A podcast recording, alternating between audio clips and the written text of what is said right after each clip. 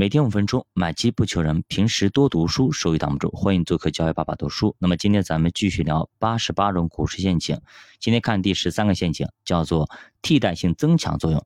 说白了就是说，看见人家怎么赚钱了，然后呢，自己也想这么干。就是说，隔壁老王赚了很多钱，他告诉你，哎，我买了什么什么股票，然后我也去买。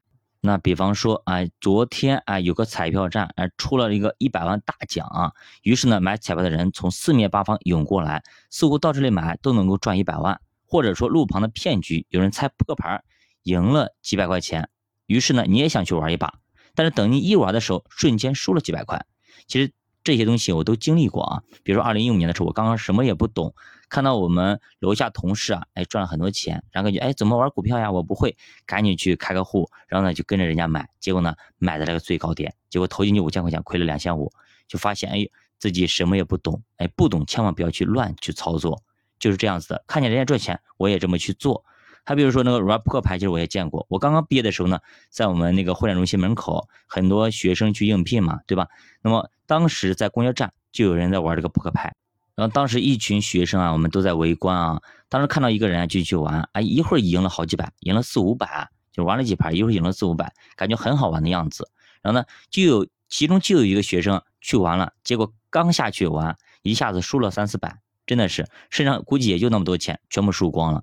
就是他不会给你一次机会赢的机会，然后上去直接让你输掉。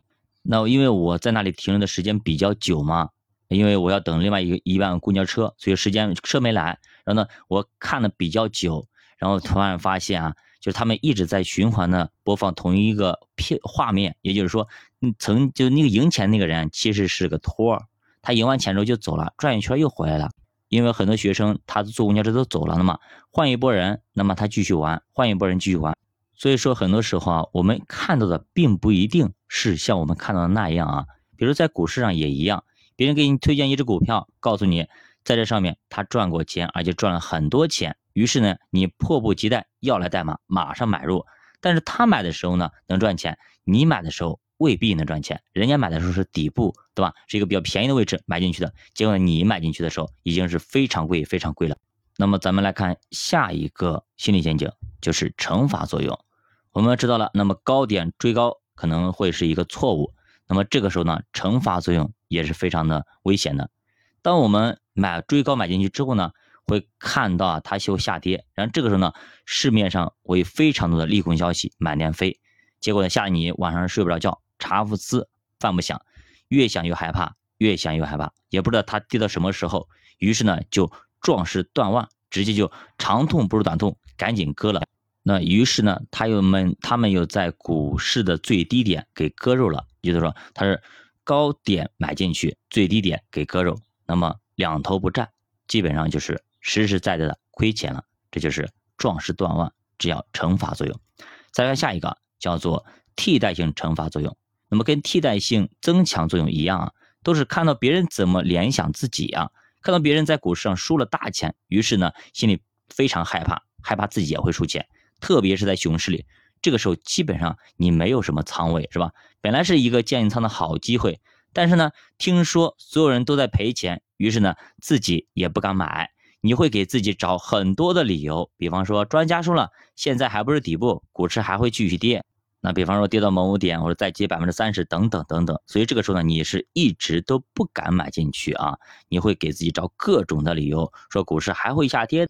那么如果你一直在听信这种谣言、这种传言的话，那么你就永远没有机会进入股市。对吧？就比如股市最便宜的时候，九百多点的时候，那个时候大家都说，哎呀，股市要废了，要推倒重来了。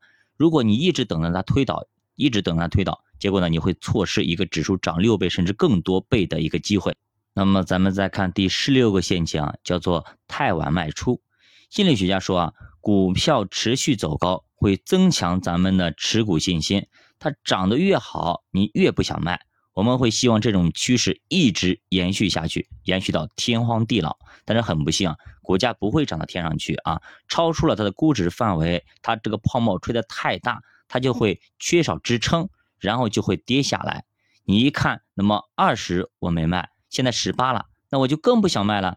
结果继续等十六、十五、十四、十三、十二等等等等，甚至十。那么本来你赚大钱的机会。